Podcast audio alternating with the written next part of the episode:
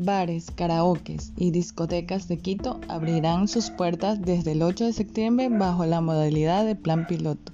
Los clientes deberán presentar el carnet de vacunación de manera obligatoria.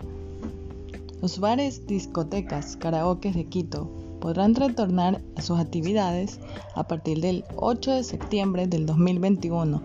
Esto como parte de un plan piloto para la reactivación económica de este sector. Entre los lineamientos que deberán seguir estos locales están la sociedad de carnet de vacunación de manera obligatoria a sus clientes, además cumplir con las normas de bioseguridad.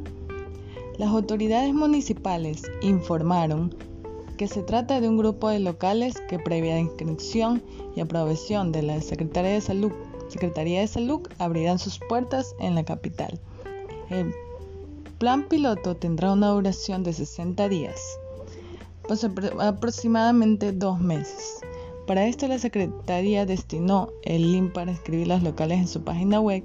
Hasta este viernes 3 de septiembre reportaron que 59 locales han sido aprobados. Los requisitos son llenar el formulario técnico, validación del RUC, LUAVE, Licencia Única de Actividades Económicas, propuesta de implementación de protocolo de bioseguridad aplicable a las operaciones empresas y sus trabajadores. La fecha de inicio será a partir del 8 de septiembre, según la Secretaría de Salud.